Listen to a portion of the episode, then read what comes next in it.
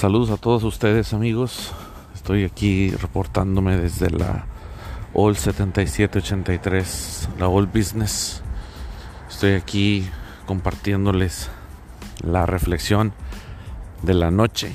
Estoy aquí en la interperie, bien abrigado, eh, esperando que me surtan una, una orden de tacos. Estoy quedando en un hotel aquí a la vuelta de la taquería. Estoy esperando que me den la orden. Me veo medio sospechoso, en gorro, con camisa negra o chamarra negra y tenis, esperando que me atiendan.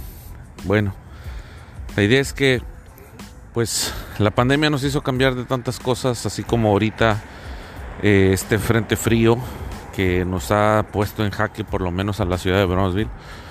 Sabemos que nosotros no estamos acostumbrados a tener este tipo de inclemencias del tiempo porque vivimos en una zona demasiado hacia el sur. Somos la ciudad que se encuentra más hacia el sur de los Estados Unidos, pero también somos una ciudad pegada a la frontera y pegada al mar. Entonces, rara vez aquí veremos hielo o nieve, salvo sus honrosas excepciones.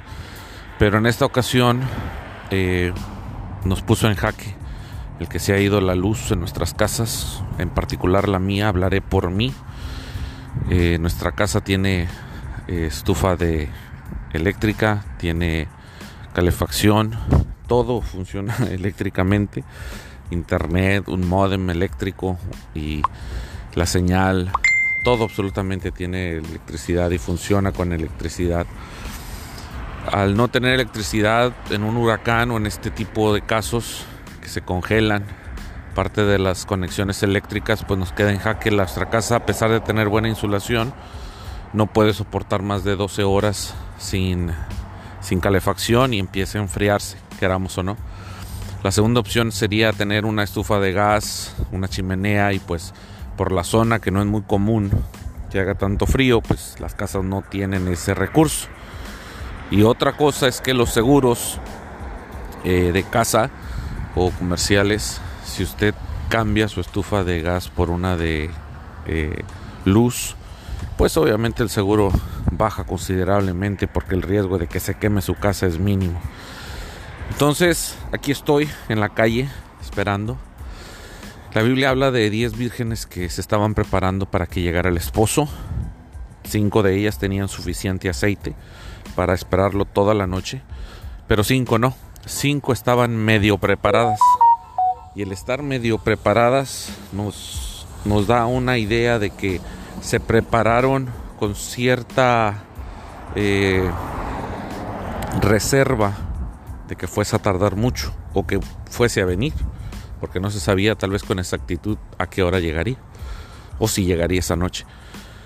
La verdad es que en esta ocasión eh, me siento como parte de esas cinco vírgenes que no estuvieron preparadas o estuvieron medio preparadas. Me puse a pensar cómo puedo hacerle para que no me vuelva a ocurrir lo mismo. Bueno, pues comprar unos paneles de electricidad, tener baterías en la casa suficientes, comprar una estufa de gas o una estufa aunque sea portátil, un generador de diésel o de gasolina para no quedarme sin luz. Muchas cosas. Y créame, nosotros tratamos de administrar bien los recursos y hablé con mi esposa y le dije es necesario estar listos para una contingencia como tal, porque no lo estamos. No estamos listos para experimentar un frío así de 3, 4 días tampoco un huracán de 3-4 días, eh, estar sin luz eléctrica por una semana, 10 días. No estamos listos, no estamos preparados, tenemos tres hijas pequeñas y no está listo. Entonces, una de las cosas que me ponía a pensar es que debemos pensar eso, estar listos.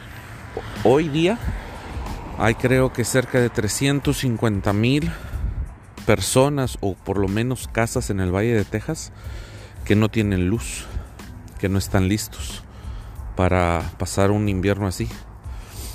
Eh, yo me incluyo, que no estuve listo. La venida del Señor así será.